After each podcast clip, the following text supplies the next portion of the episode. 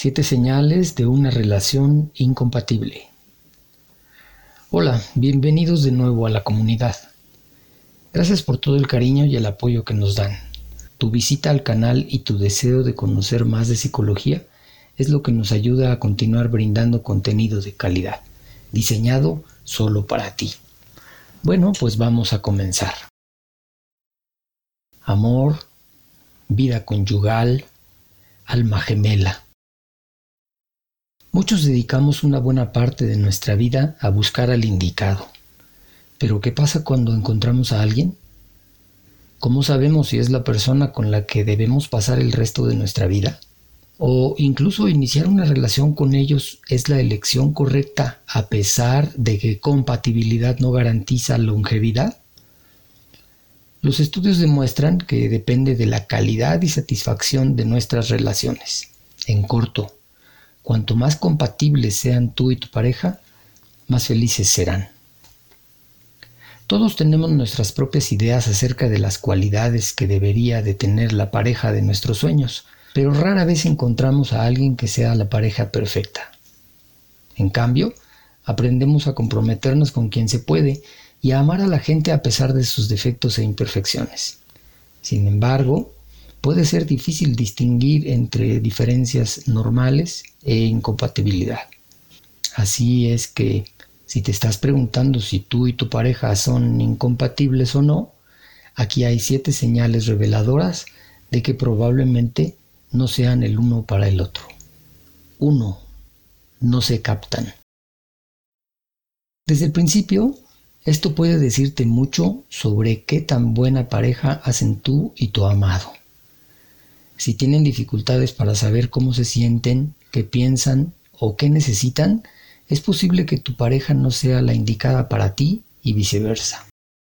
Es mejor estar con alguien con quien puedas estar sincronizada, alguien que capte y comprenda tus señales no verbales. Cuando están en sincronía pueden discernir su tono de voz y captar lo que está tratando de decirles. De lo contrario, la mala comunicación y los malos entendidos pueden acumularse en su relación. 2. Ambos son completamente distintos. Si bien es técnicamente cierto que los opuestos se atraen, toda pareja sólida y sana debe compartir al menos algunas similitudes. Esto no significa que tenga que gustarte la misma música o las mismas películas o incluso los mismos pasatiempos que a ellos. De hecho, Puede ser hasta refrescante tener una relación con alguien radicalmente opuesto a ti. Lamentablemente la emoción no durará para siempre. Si las similitudes son demasiado escasas o inexistentes, una vez que la emoción desaparezca, ambos se quedarán con alguien que no comparte el mismo humor, los mismos intereses, valores, ideales o principios, dificultando relacionarse uno con el otro en forma significativa. 3. Intentan cambiarse uno al otro en vez de crecer y aprender juntos. El sello distintivo de cualquier relación sólida y saludable es tener una pareja que te motive a cambiar para mejorar. Ese es el punto. Este cambio debe ser algo que quieras para ti, tu idea, no la de ellos. Aunque tu pareja se enoje o no le guste tu yo actual, de nada sirve que te esfuerces en cambiar solo porque ella quiere y tú no. Tú tienes que querer ese cambio para ti. Y esto aplica también en muchas cosas, ya sea la forma en que te vistes, cómo hablas o con quién sales. Solo tú tienes el derecho de decidir quién quieres ser. Si no estás a gusto mostrando tus verdaderos colores a tu pareja, incluso en privado, esta es una señal de alerta definitiva. 4. Discuten frecuentemente. De vez en cuando es perfectamente normal y saludable no estar de acuerdo con tu pareja, especialmente si se trata de algo que es importante para los dos. Al final, no elegimos a esa persona para que fuera un clon de nosotros. Sin embargo, los desacuerdos se convierten en un problema cuando la discusión es constante y sobre cosas pequeñas. Es aún menos saludable si la pelea es sucia. gritar, insultar, humillar al otro, guardar rencores y chantajes emocionales. Nunca es bueno estar en una relación con alguien que solo saca tu lado malo. 5. Obtienes paz evitando los problemas. Todo es cosa de moderación. Si bien las peleas constantes no son buenas, tampoco lo es estar siempre de acuerdo. Debes de ser honesto y comunicarte abiertamente lo que sientes, incluso si no estás de acuerdo con la otra persona. Fingir constantemente que todo está bien o estar de acuerdo ciegamente con los deseos de alguien más no fortalece la relación y de hecho puede causar un grave truene más adelante. El conflicto puede generar un vínculo positivo si se le toma de manera constructiva, ya que podría conducir al crecimiento personal y a una comprensión mutua más profunda. 6. Estás socialmente aislado de los demás. Cuando tú y tu pareja salen, casi siempre van solos, sin amigos, sin fiestas. ¿Nunca ves a sus amigos?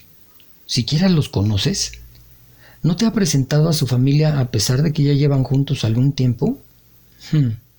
Si respondiste afirmativamente, esto podría ser un problema potencial. Es importante que pases tiempo con la familia de tu pareja y los conozcas mejor. Si buscas estar cerca de las personas importantes para tu pareja, siempre tendrás relaciones más largas y felices. 7. Tu pareja no te atrae. Por último, pero lo más importante, incluso cuando todo parece perfecto en el papel, si no hay romance, nuestra química simplemente no va a funcionar. Sin siquiera un indicio de romance, es posible que tengas un buen amigo, pero no necesariamente una pareja. Naturalmente, te sentirás atraído por personas en las que el romance te inspira. La teoría dice que aunque la intimidad y el compromiso estén presentes, sin pasión, el amor que compartes solo será platónico, así como el que compartes con tus amigos y familiares. Al final, no existe una relación perfecta.